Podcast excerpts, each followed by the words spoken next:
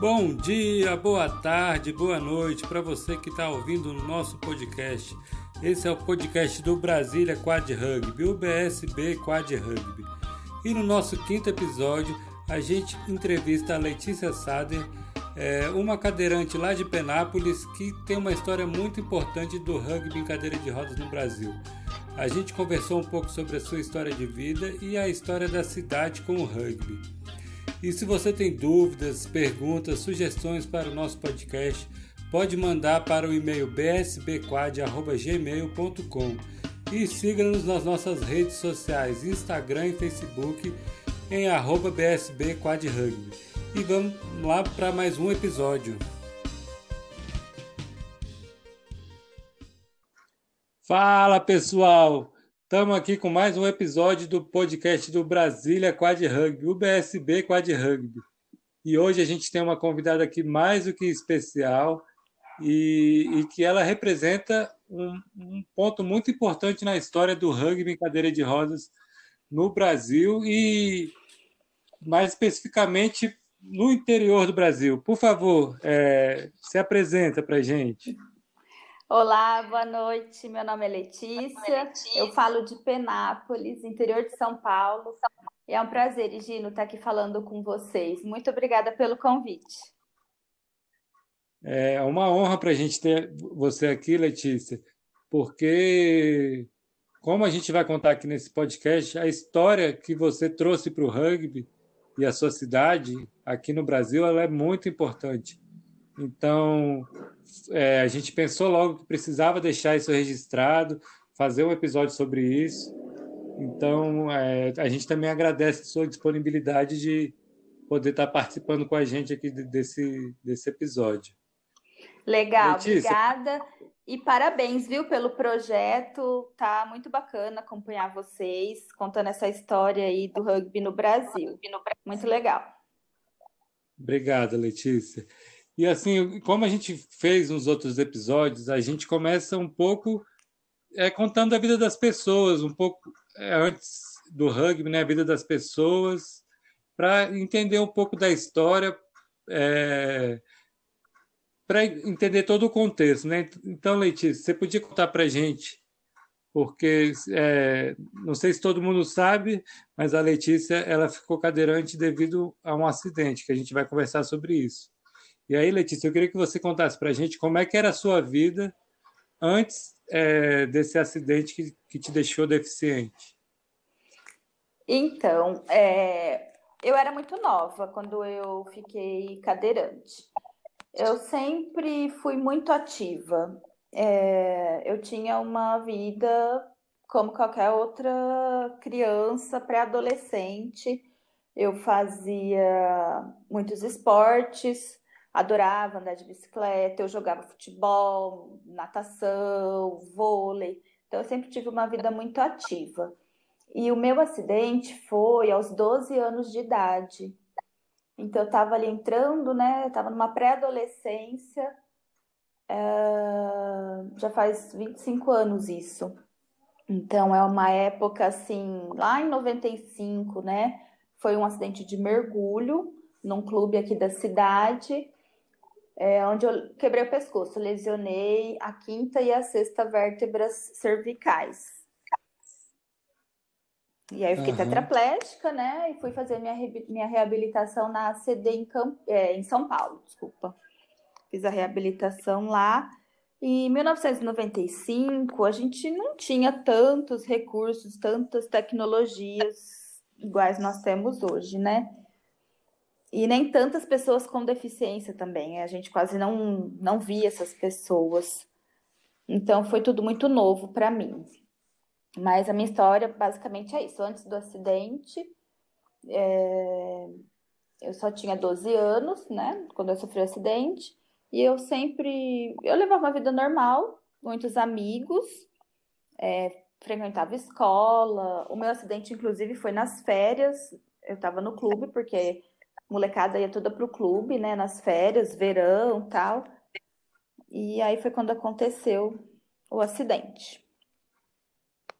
Entendi, Letícia. Eu, olha, eu te conheço há, sei lá, uns 10 anos, eu não sabia que tinha sido tão, tão cedo assim. Foi, e eu foi naqueles. Foi no tobogã, sabe? Tobogã de clube, né? Toboágua. É, na, uhum. na ocasião, eu desci assim de barriga para baixo para mergulhar na piscina.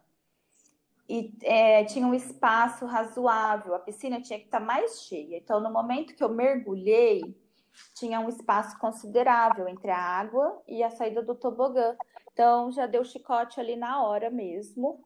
Eu já não conseguia me mexer, eu fiquei assim, debaixo da água, é, até que meus amigos me desviraram. Eles achavam que eu estava brincando, mas eles me desviraram e eu consegui só sussurrar. Eu não consigo me mexer. Eu lembro que foram assim, as únicas palavras que eu consegui falar. E aí já foi aquele corre-corre, né, para me socorrer. Entendi, Letícia. E, e aí você tinha 12 anos, foi para a CD. É, como é que foi seu retorno para casa, o retorno para a escola? É, porque e... a, a, vida mudou radicalmente, não só a sua, é... mas com certeza da sua família, né? É, exatamente. Quando uma pessoa fica tetraplégica, né? Muda a vida de todo mundo, mexe com a rotina da família inteira. Você sabe disso, né? No uhum. momento do meu acidente, eu primeiro assim teve um, um socorro de emergência, né, aqui em Penápolis mesmo, e imediatamente já me transferiram para uma cidade próxima que tinha mais recursos, que é São José do Rio Preto. Lá foi feito assim os, um, os atendimentos de urgência, né, para descomprimir a medula, tal. E começando a fisioterapia aos pouquinhos, só que ainda não tinha. Depois eu ainda fui transferida para São Paulo, para outro hospital, para poder fixar a coluna com placa de titânio e tudo mais, que foi onde eu comecei mesmo minha reabilitação. No início, né, em Rio Preto, eu fiquei mais na UTI e tal. Aí depois da cirurgia em São Paulo, que eu fui para reabilitação na ACD. E a reabilitação lá então você pensa, 25 anos atrás, né? É, ninguém chegou para mim e falou assim: você não vai mais andar. E eu também nunca perguntei para ninguém. Então foi tudo um processo que foi ocorrendo naturalmente. Eu sabia que eu tinha que me cuidar e fazer tudo que mandavam eu fazer para ficar boa. É, tinha muito importante para mim desde o início foi a minha família do meu lado o tempo todo, né? É, e todos tentando tornar tudo assim o mais o menos doloroso possível, né, para todo mundo. Mas eu sabia que ia, que estava mexendo com a vida de, de todos, porque minha mãe teve que praticamente morar no hospital comigo. A minha irmã, na época, é um ano e oito meses mais nova que eu, então ela era muito nova ainda também para entender tudo isso. É, e a minha mãe ausente da vida dela também, né, um pouco. A minha tia, eu é, tenho duas tias que moravam em São Paulo, moram ainda, que também davam um apoio assim para a família. Então foi na CD que eu, que eu comecei mesmo assim conviver com outras pessoas com deficiência. Uhum. E, e aí, como é que foi o seu retorno para casa, Letícia? É, aí o meu retorno para casa foi muito esperado por muitos amigos, pela família. É, eu fiquei acho que uns três meses é, direto assim em São Paulo. Eu voltei para casa, mas depois ainda eu tinha que voltar para São Paulo para continuar indo para CD três vezes na semana. Só depois, assim, de uns seis meses que eu voltei definitivo mesmo. Eu voltei. Quando eu voltei definitivo, quando eu estava no hospital ainda, eu tinha uma professora que mandava matéria da escola para mim. E os meus amigos da, da classe também mandavam assim fotos, cartas. Então, quando eu voltei, eu já fui logo inserida na escola na mesma turma, na mesma escola. Então, assim, era como se eu não tivesse saído. Eu voltei, foi tudo tão natural, assim. com as mesmas pessoas, eu estava acompanhando todo mundo de longe por carta, porque naquela época ainda não tinha internet, facilidade tinha internet, de rede social que a gente tem hoje. E quando eu voltei, é, a escola, na época, não era adaptada. Inclusive, é a escola que a gente faz o torneio de rugby. Foi essa ah, escola que, que me acolheu quando eu voltei do, do hospital. Eles tinham alguns degraus para ir para salas, eles já tinham providenciado rampa e tudo mais. E na primeira semana eu me lembro que minha mãe ficou comigo, né, um pouco receosa, ela ficou ali na escola. E na hora do intervalo, que a gente falava recreio, pensa, era um monte de criança em volta de mim. Porque assim, eu, é, eu era uma cadeirante.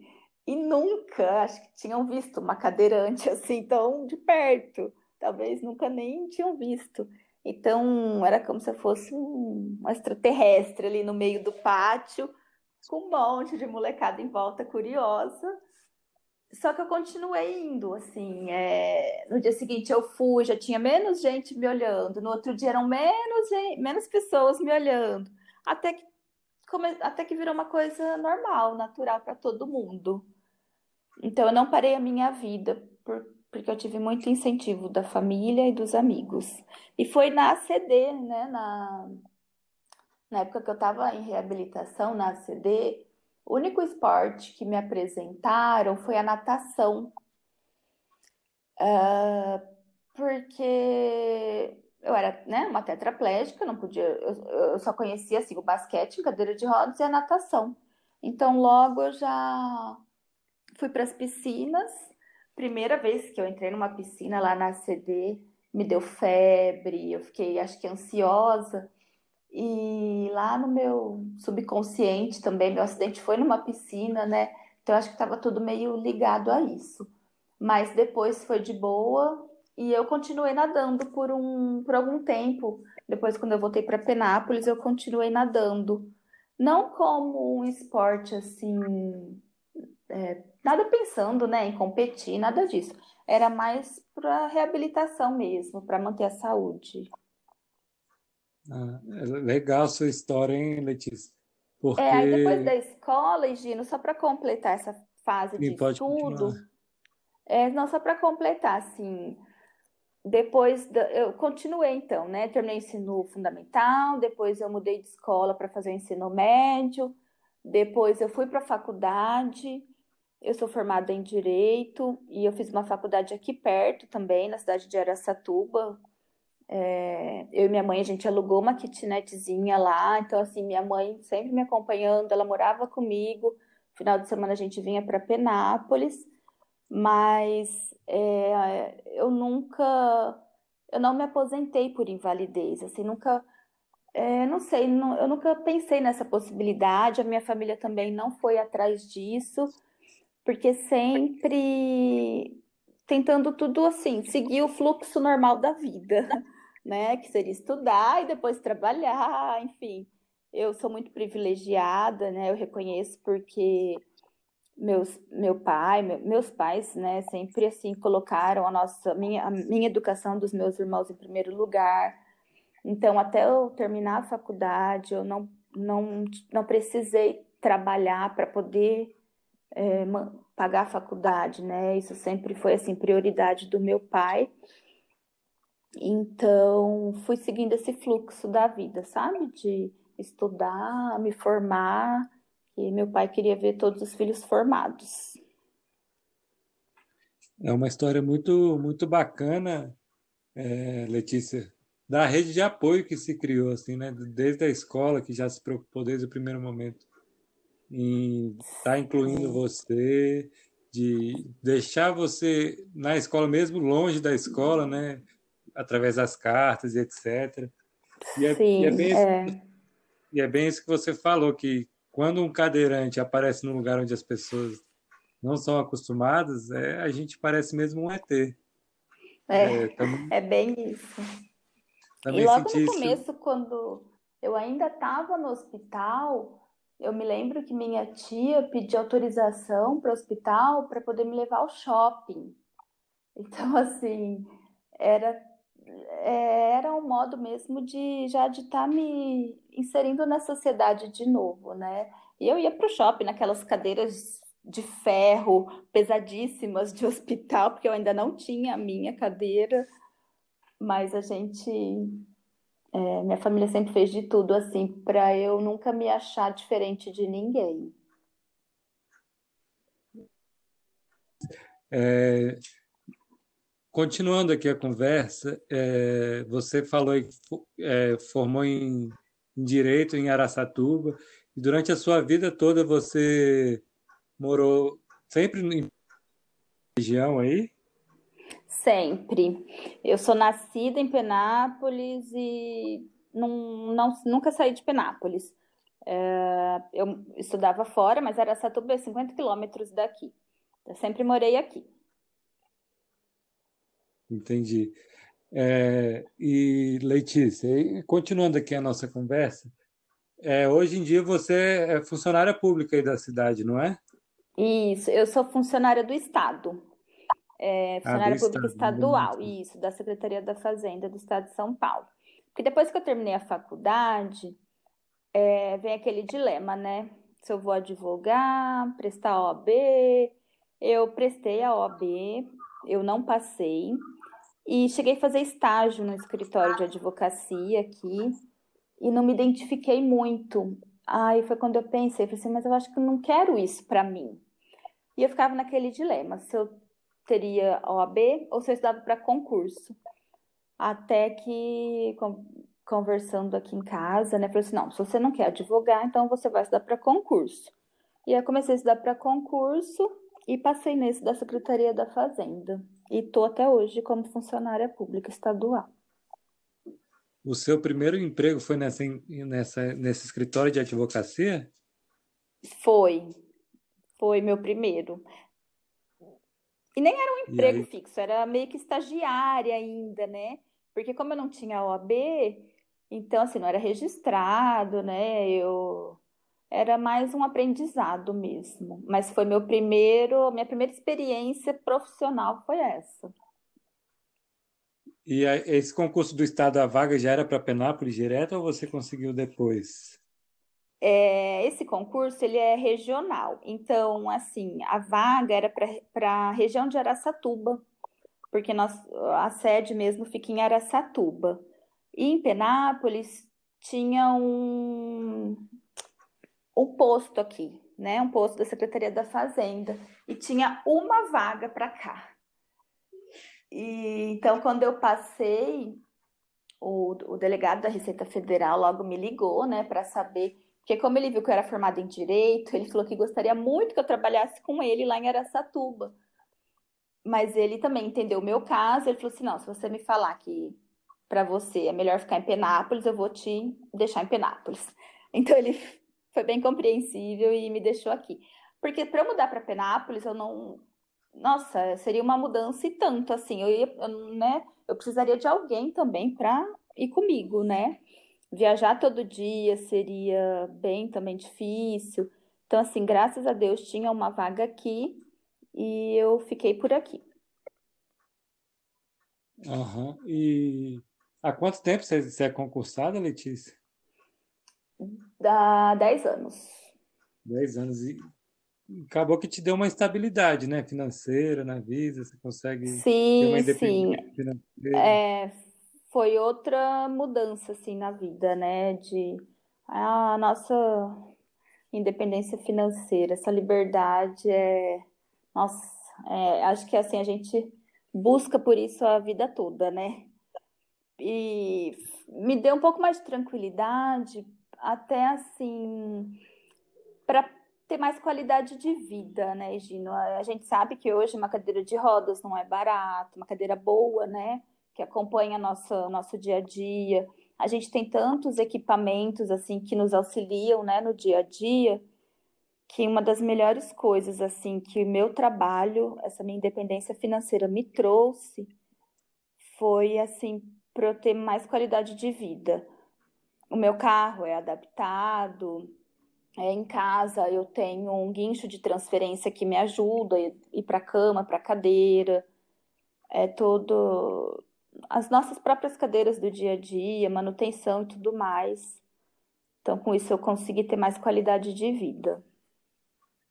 Eu acho que é bem isso mesmo, que a, a tudo para a gente é mais caro, né? A gente tem que é. gastar para fazer praticamente qualquer atividade do dia a dia, a gente tem que gastar dinheiro para fazer alguma coisa, né?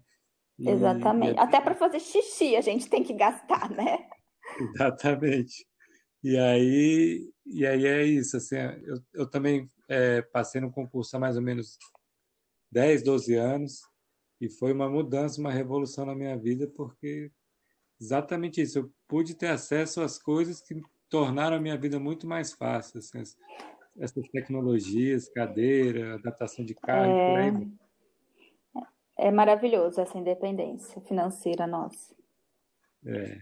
Aí, Letícia, voltando agora para um tema aqui, que é o tema do nosso podcast, que é o rugby em cadeira de rodas, eu queria que você contasse para a gente, nessa sua trajetória aí, quando e como você conheceu o rugby em cadeira de rodas.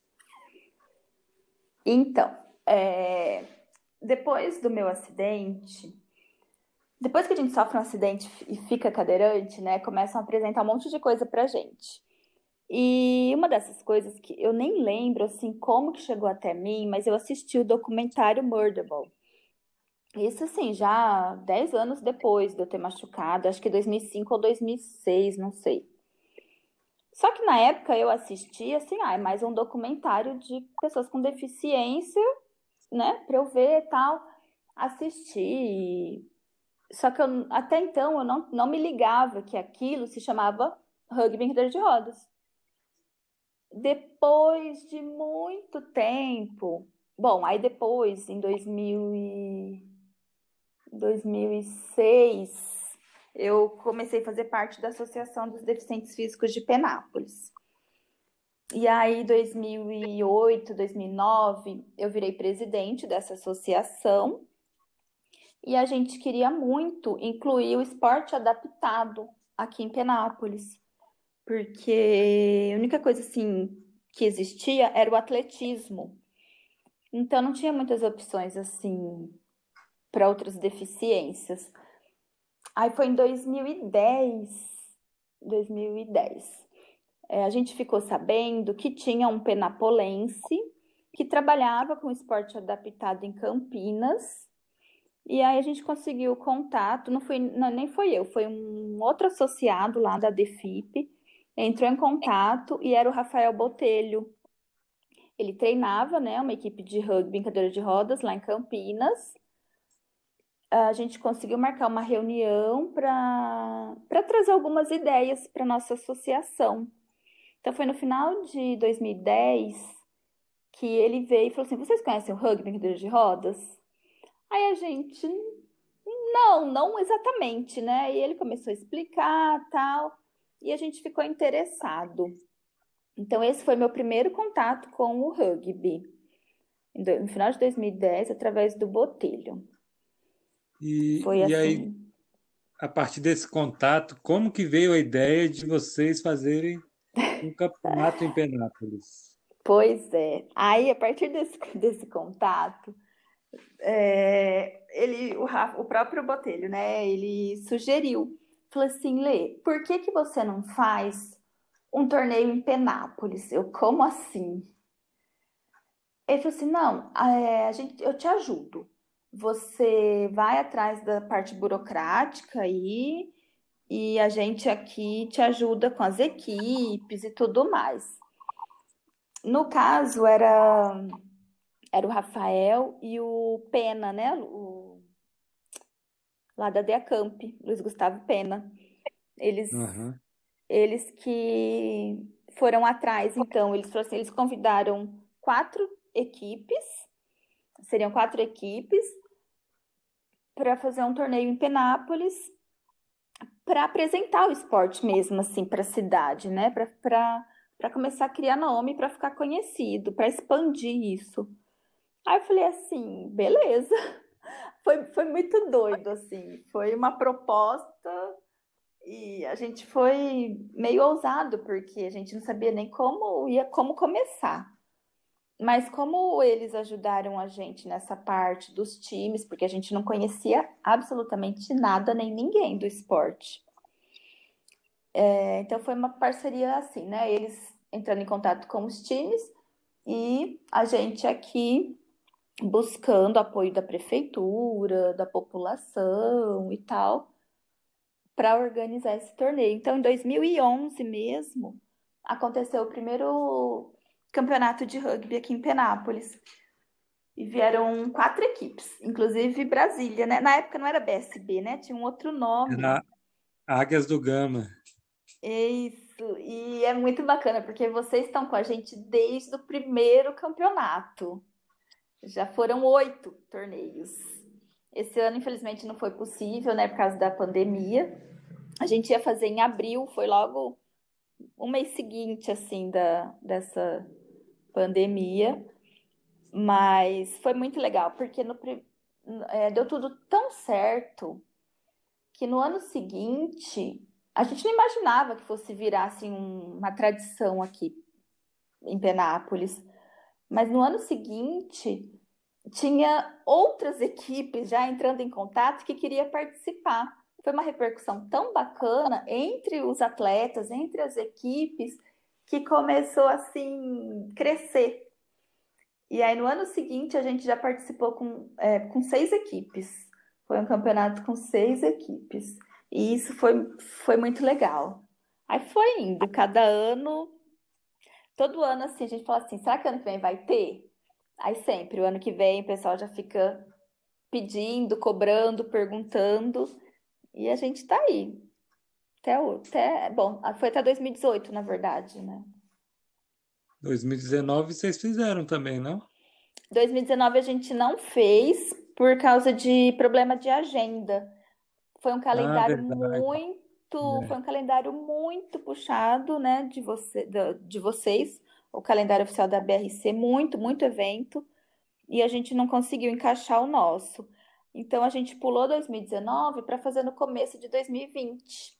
Só que aí aconteceu toda essa pandemia e a gente teve que adiar mais um pouquinho. Mas o torneio não acabou. Aham. E assim, é, até compartilhando com você, Letícia, que o rugby no Brasil, ele começou, o primeiro campeonato foi em 2008, né? Foi o brasileiro. Uhum. E aí teve campeonato brasileiro em 2008, 2009, 2010. 2010 foi o primeiro campeonato que eu participei. E aí a gente, é, eu quando comecei em 2010 sentia falta exatamente do que você fez de campeonatos, assim, porque tinha o campeonato brasileiro que era uma vez por ano e a gente não sabia mais quando que a gente ia jogar durante o resto do ano inteiro, né? É, uhum. E aí, quando a gente foi nesse primeiro campeonato aí, foi em 2011, foi 2011, né, o primeiro? Isso.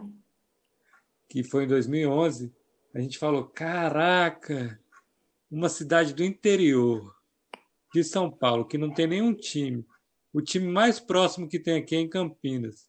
A gente andou 800 quilômetros para ir de Brasília até Penápolis. É, o pessoal de, de Minas também era 800 quilômetros. Tinha o pessoal de Curitiba que era, sei lá, Florianópolis, sei, sei lá quantos quilômetros eram.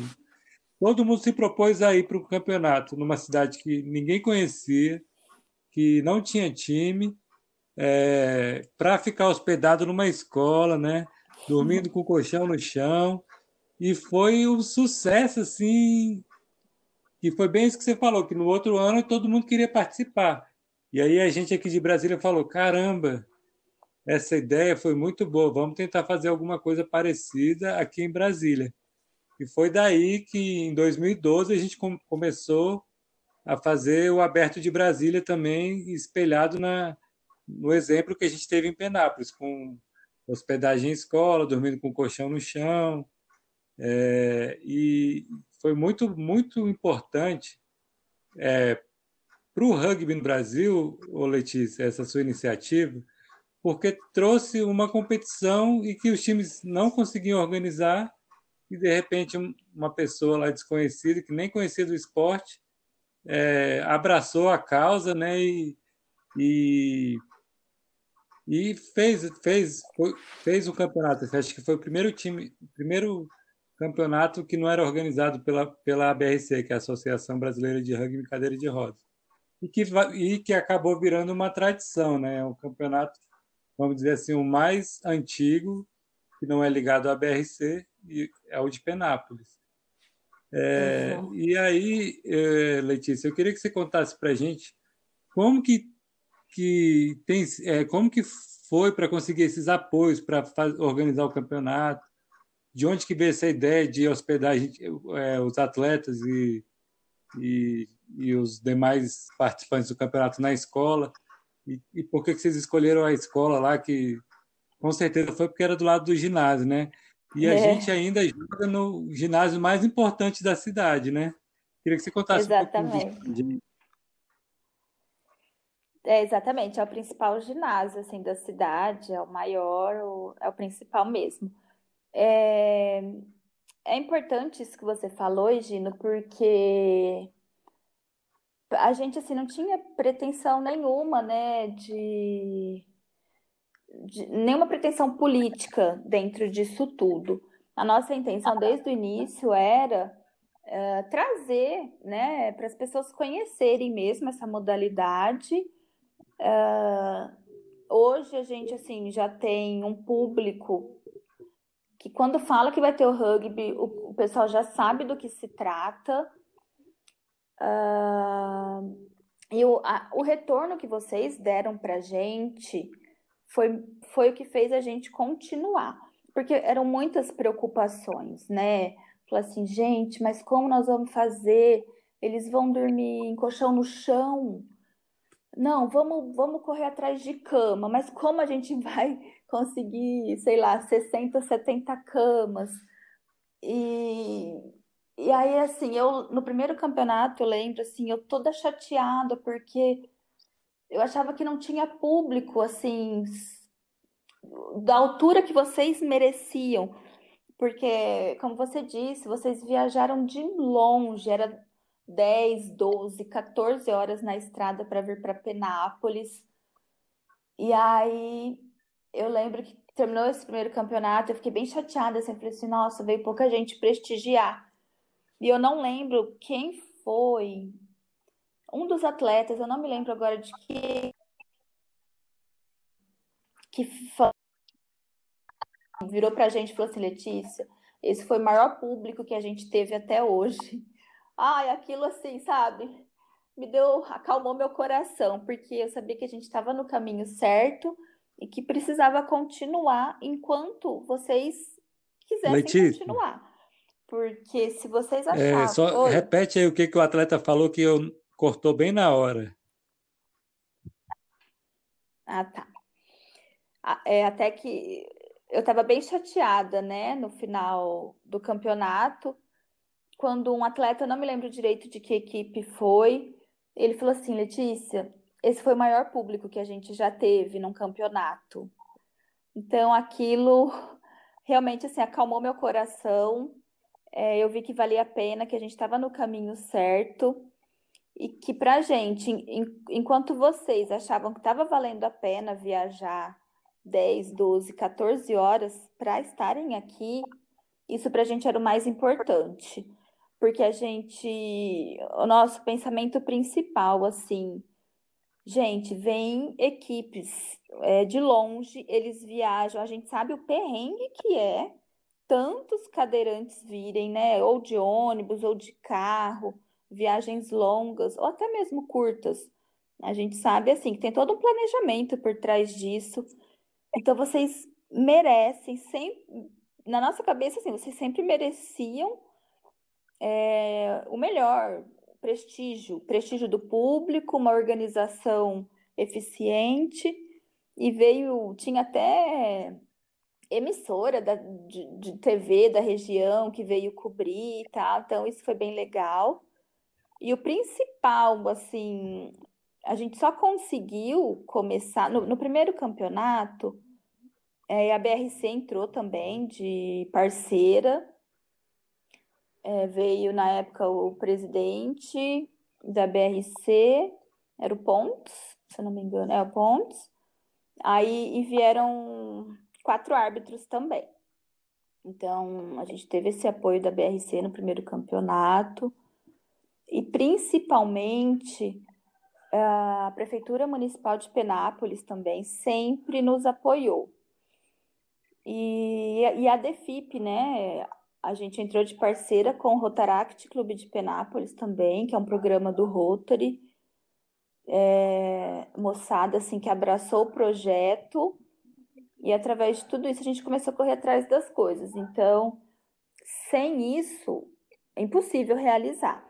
Porque a prefeitura, ela tem o ginásio, né? A Secretaria Municipal de Esportes, que, que dá esse apoio para gente. E foi uma sorte ter a escola Augusto Pereira de Moraes bem ao lado do ginásio, porque é uma escola é, adaptada, que foi uma das primeiras escolas é, a serem inclusivas aqui. Então já tinha banheiro masculino e feminino, banheiro masculino e feminino acessível. A gente tinha a escola tem o andar de baixo, o térreo e o andar de cima. Então a escola já contava com elevador. É, só não tinha ar condicionado na época que a gente começou. E isso foi um problema, porque aqui é muito, muito quente. Você sabe, né? O calor que faz em Penápolis. Então a gente passou muito perrengue. A gente, assim, todos nós, os atletas, principalmente, né? E aí, lesado medular tetraplégico sente muito mais calor. E aí a gente conseguiu parceria também com um depósito de bebida que doava gelo pra gente, pra gente poder né, dá para vocês aliviarem um pouco esse calor. Teve chuva, teve frio, teve calor, teve de tudo. É, ao longo desses anos a gente já passou várias, várias, várias situações aí.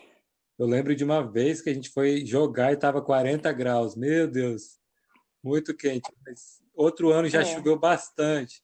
Então, é, é, essas dificuldades também, mas que faz, faz parte do, do nosso dia a dia, né? E como conspiraram é... a favor do que o torneio acontecesse e se tradicionalizasse, né? É, e todo ano a gente pensa o que pode fazer para melhorar, né? Aí depois, assim, a gente já tentou marcar o evento para uma época menos quente. É, a gente pensou em ventilador na quadra, é, gelo, Uh, depois a escola instalou ar-condicionado, que foi uma sorte para nós também. A gente nunca teve problema com a escola, diretor, assim, é, funcionários sempre foram muito solícitos também com a gente.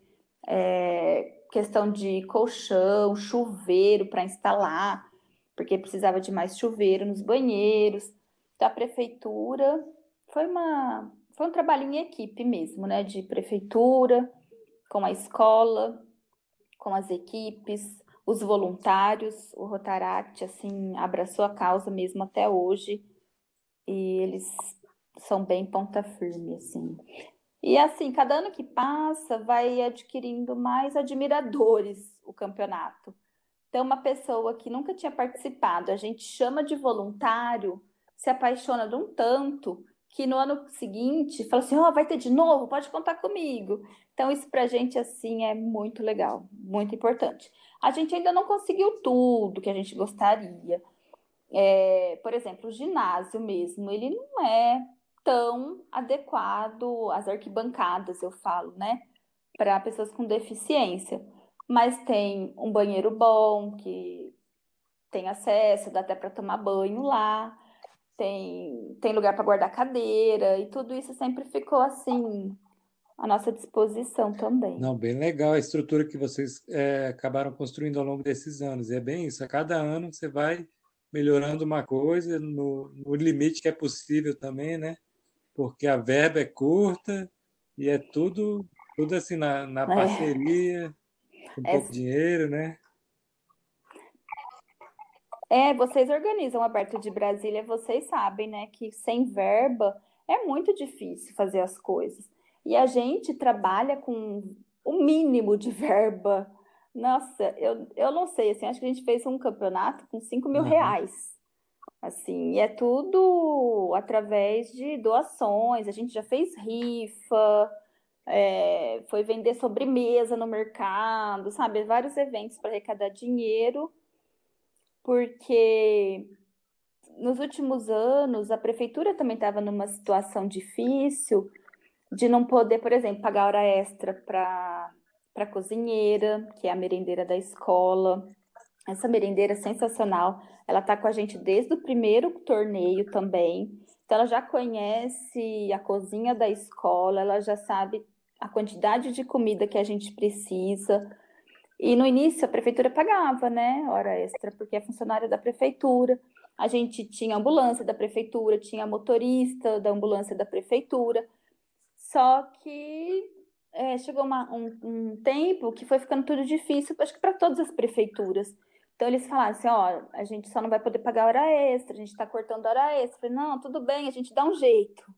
Então teve ano assim, da gente não pegar ambulância da prefeitura, conseguir ambulância emprestada com uma funerária, a parceira daqui de Penápolis, uh, e aí ele cedeu o motorista. Aí no ano seguinte, ó, eu empresto ambulância, mas eu não vou ter o motorista. Então, assim, tem muita história para contar, muitas dificuldades, justamente por falta de verba, né? Com dinheiro é muito mais fácil fazer. Agora, quando a gente não tem dinheiro, só que assim, a gente falou assim: não, nós vamos fazer, nós vamos conseguir. É, depois a gente vê como vai pagar tudo isso. Inclusive, é, em alguns campeonatos, da gente não ter árbitros, por exemplo, a gente não tinha dinheiro para pagar arbitragem e a BRC também não ia apoiar, não ia mandar os árbitros, né? Então, assim, cada equipe se dispôs de trazer um árbitro de tal lugar e no, na hora do torneio fazer vaquinha para pagar a diária desses árbitros. Olha, é um trabalho assim, é, é muito companheirismo. É, eu sou muito grata aos times, aos atletas, toda a equipe assim técnica, porque seria impossível continuar um campeonato sem o incentivo de vocês, sem o apoio de vocês. Eu, eu acho que é bem isso aí que você falou, Letícia, que acabou criando uma rede de solidariedade, de, de paixão pelo que está fazendo, de, do esporte, das pessoas, que, que por mais dificuldade que tenha, sempre tem alguém para ajudar a superar essas barreiras, né? E eu queria deixar registrado aqui é. um puxão de orelha para a BRC, Associação Brasileira de Rugby Cadeira de Rodas. Eu estou falando isso em meu nome, é, em nome da, do BSB, porque a BRC ela não dá o apoio é, que o Campeonato de Penápolis merece. Assim. Algumas vezes é, levou árbitro, levou é, classificação e etc., mas e muitas vezes a gente, os clubes que iam para que o campeonato acontecesse, mesmo sem o apoio da BRC, é bem isso que você falou. Teve campeonato aqui que a gente levou árbitro no ônibus com a gente, e aí combinou com eles de pagar uma diária que não era nem uma diária justa, era só uma ajuda de custo. É, teve campeonato que a gente fez vaquinha para ajudar a pagar a passagem de, de árbitro para poder ir. E foi bem isso. E a BRC é o centro da modalidade no Brasil e, e aí fica esse apelo para olhar com mais carinho para o campeonato de Penápolis, porque é o campeonato mais tradicional aqui do Brasil e que mesmo com é, esses apoios que acabou não acontecendo em uma edição ou outra, ele se manteve assim. Lógico que acabou que em um ano não teve por um motivo e por outro, mas a, importância do Campeonato de Penápolis para o calendário do rugby brincadeira de rodas do, do Brasil e para a história da modalidade, historicamente, assim, né, que Penápolis é muito importante. Então fica esse puxão de orelha para a BRC. É, Letícia, eu queria que você me contasse uma coisa que me deixa um pouco intrigado, assim, porque você começou a fazer o campeonato, mas acaba que em Penápolis não tem nenhum time de rugby, né? É, você tentou formar algum time em Penápolis ou nunca passou isso pela sua cabeça? Como é que é isso para você? É, a gente, não, a gente já tentou e a gente não desistiu. A gente ainda quer ter um time de rugby em Penápolis, sim. A nossa maior dificuldade está sendo encontrar pessoas com deficiência que se enquadram no, no perfil de atleta de rugby em cadeira de rodas. É, eu, por exemplo, eu lamento muito, eu não convivo com outras pessoas que têm a mesma deficiência que a minha. É muito difícil um tetraplégico é, aqui em Perápolis. Então, assim, a gente tem que fazer um trabalho meio que regional, sabe? Buscar essas pessoas. A gente encontra um ou outro, assim. A gente sabe que tem amputados, tem congênitos, então assim, a gente precisa, a gente ainda não conseguiu captar essas pessoas, mas a gente tem projeto, a gente quer muito ainda formar um time aqui em Penápolis, sim. E você, Letícia, você tem vontade de jogar? Ai, todo mundo me pergunta isso, porque eu tenho, tenho muita vontade, mas é, antes eu não tinha, não tem time aqui perto, né? O mais próximo agora é Bebedouro. Acho que Bebedouro ainda tem, uhum. né, a equipe lá. Então, eu tenho vontade sim. É, eu já experimentei, já joguei, joguei não, né? Experimentei, conheci o jogo com vocês. E, nossa, eu adorei, assim. Eu fiquei com o braço caindo, né? Morrendo de dor depois. Mas eu gostaria, assim, de jogar e eu espero mesmo, de verdade, que a gente consiga montar um time aqui. Até porque eu acho que isso vai trazer mais facilidades para a gente, né? Na questão da organização do campeonato e tudo mais. Ai, tá passando carro na rua, tá escutando? Não, pode tá continuar. Então a gente quer sim montar um time aqui, que eu acho que vai trazer mais facilidade para a gente também, né, na organização de campeonato, de atrair mais público e tudo mais. Legal, Letícia. O que você é, precisar e puder contar com a ajuda aqui, com a nossa ajuda aqui do BSB, né, a gente está aqui para isso. A gente quer o desenvolvimento da modalidade, ainda mais nessa cidade que já pedia campeonato há tanto tempo, né? É, Letícia. Ai, muito e obrigada. já encaminhando mais um pouco o final do, do nosso episódio, eu queria que você contasse aí para gente algumas curiosidades que, que ao longo desses anos teve no campeonato de Penápolis. Olha, a gente tem tanta história, mas assim, é, eu, o que eu acho assim, muito bacana, que eu sempre conto, é a revelação de atletas. A gente, no nosso campeonato, a gente sempre dá um troféu de atleta destaque do torneio. Porque a gente não tem, assim, prêmio para artilheiro, essas coisas. É, ou, assim, melhor atacante, melhor defensor, né? É, a gente dá um prêmio de atleta destaque não necessariamente aquele que jogou melhor no campeonato, mas aquele que realmente se destacou. E eu me lembro que o Davi, do Minas, ele, ele tinha pouco tempo de lesão. Em 2011 veio participar aqui do, do campeonato de Penápolis. Ele, e ele levou esse troféu de destaque. No ano seguinte, ele foi convocado para a seleção brasileira e eu acho que isso aconteceu com você também, né? Teve um ano que você também recebeu esse troféu de destaque em Penápolis e na próxima convocação da seleção você estava.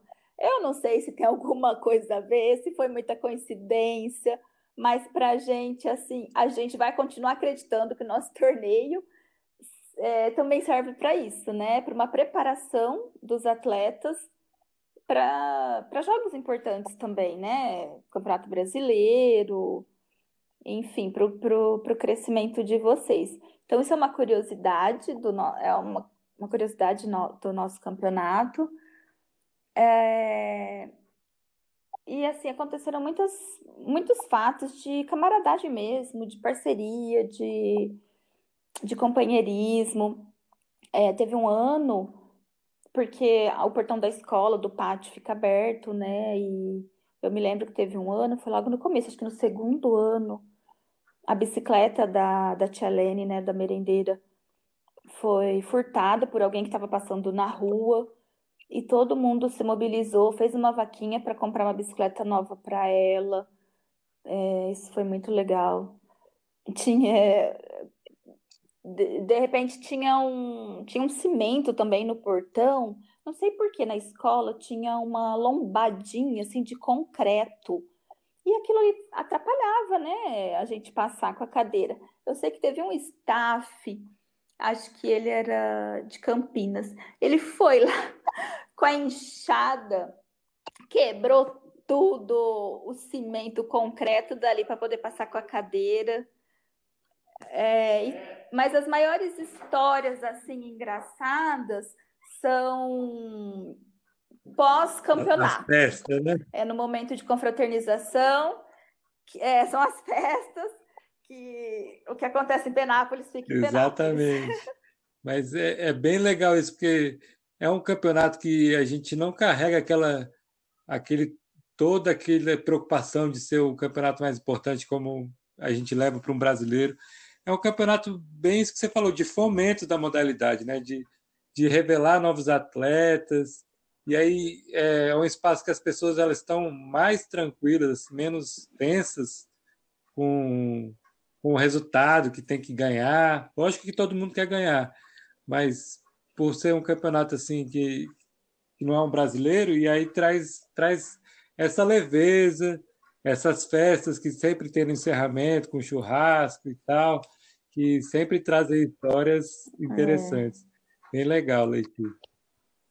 É gostoso, é gostoso para gente, é muito importante, assim, mesmo geralmente, assim, nunca é um dinheiro, é um dinheiro que gasta nessas, nesse, né, nessa confraternização, mas a gente sempre procurou manter esse compromisso com o torneio é, de, de companheirismo mesmo, né? Um momento assim, todo mundo relaxou, acabou, deu tudo certo. Então, assim, agora vamos curtir. E é muito bacana, assim, todo mundo fica, nem se tiver que ir embora depois, tem gente que vai embora, já pega estrada, né, logo depois do, do campeonato. E Brasília, Brasília é sempre assim. Primeira equipe que chega e a última que vai embora. Fica, é muito é, A gente parceiro. gosta muito do campeonato. É, Letícia, agora é, já finalizando o episódio, eu queria que você. Porque o, o, o, tema do nosso podcast é em volta do rugby cadeira de rodas, né? Então você contou, bastante coisa da sua vida para a gente aí. É uma história muito rica. Mas eu queria que você me contasse, me falasse especificamente o que que o rugby mudou e o que que o rugby representa na sua vida hoje. Nossa, eu, é, eu aprendi, nossa, eu aprendi muito com o rugby. É, apesar de não ser atleta de rugby, vocês, os atletas, me ensinaram muito. Me tiraram assim de uma zona de conforto, sabe? É, como eu disse, eu, eu não convivo com outras pessoas com a mesma lesão que a minha. A gente sabe que cada caso é um caso, né? Mas foi depois do rugby, por exemplo, numa. Eu, eu conheci o Zé Raul, acho que foi, foi um dos primeiros assim que eu tive mais contato próximo. E acompanhei ele uma vez num treino na academia. E eu vi aquilo, eu falei, gente, meu sonho era treinar numa academia. E eu achava que não dava. Como é que eu ia segurar a barra, por exemplo? Como é que eu ia treinar? Porque aqui em Penápolis nunca me falaram que eu podia treinar. É, então, vendo Zé Raul treinando, eu falei assim: nossa, dá para eu treinar. Comprei a luvinha, faixa, tudo mais, comecei a fazer musculação. E isso começou a mudar muito a minha vida, a minha qualidade de vida. Eu tinha mais segurança na minha cadeira para fazer as coisas. É, convivendo com os atletas de rugby, eu era uma é uma troca de experiência muito rica. Eu acho que isso assim, as amizades foram muito valiosas para mim. Acho que uma, uma das coisas mais importantes que aconteceu na minha vida foi ter amizade com vocês. e descobri tantas possibilidades. Eu, como pessoa com deficiência, eu já tinha quase, na época, né, quase 20 anos de lesão, tinha 15 anos de lesão, né, e ainda não conhecia tudo. Eu não sabia que podia ainda ir além. E eu acho que quando eu, quando, né, a gente espera que isso aconteça, quando a gente comece, quando eu, quando eu treinar mesmo, de poder praticar o esporte, eu acho que ainda vou descobrir muito mais coisa possível para realizar. Nossa, que legal. Até toca um pouco, toca bastante o coração, não é pouco não. Mas é, Letícia, e é de verdade, assim. Nossa, assim, é, agora já para as considerações finais, eu queria agradecer assim imensamente sua disponibilidade de contar um pouco dessa história, assim. Por mais que eu tenha presenciado bastante parte do, dos campeonatos de Penápolis, mas eu não sabia de toda essa história, não sabia da história da sua vida, como era para você organizar o campeonato, como que aconteceu, então eu acho que vai ficar registrado aqui no nosso podcast mas uma, uma parte muito importante do, do rugby cadeira de rodas no Brasil. Né? Então, queria que você desse suas considerações finais e, e muito obrigado viu, pela sua disponibilidade em estar gravando com a gente. Eu que agradeço. Nossa, muito obrigada. Para mim é uma honra fazer parte assim da história, dessa história do rugby. É, eu já presenciei também o Aberto de Brasília, já fui num campeonato brasileiro, é, e é sempre assim muito estimulante para a gente. O apoio que vocês dão para a gente aqui, a gente quer muito, a gente acha assim que o rugby merece, precisa ser conhecido no Brasil inteiro, precisa de apoio. Eu ainda acho que é a modalidade mais linda do esporte. É impossível não se apaixonar. Vida longa ao rugby brasileiro. É, a gente sabe das dificuldades que os atletas têm também e vocês merecem muito ser, ser valorizados por isso. Enquanto vocês estiverem aí incentivando, a gente também não vai parar. E muito obrigada, parabéns pelo projeto, que a gente não desista nunca. É isso aí, Letícia, muito obrigado. E galera, até a próxima. Valeu!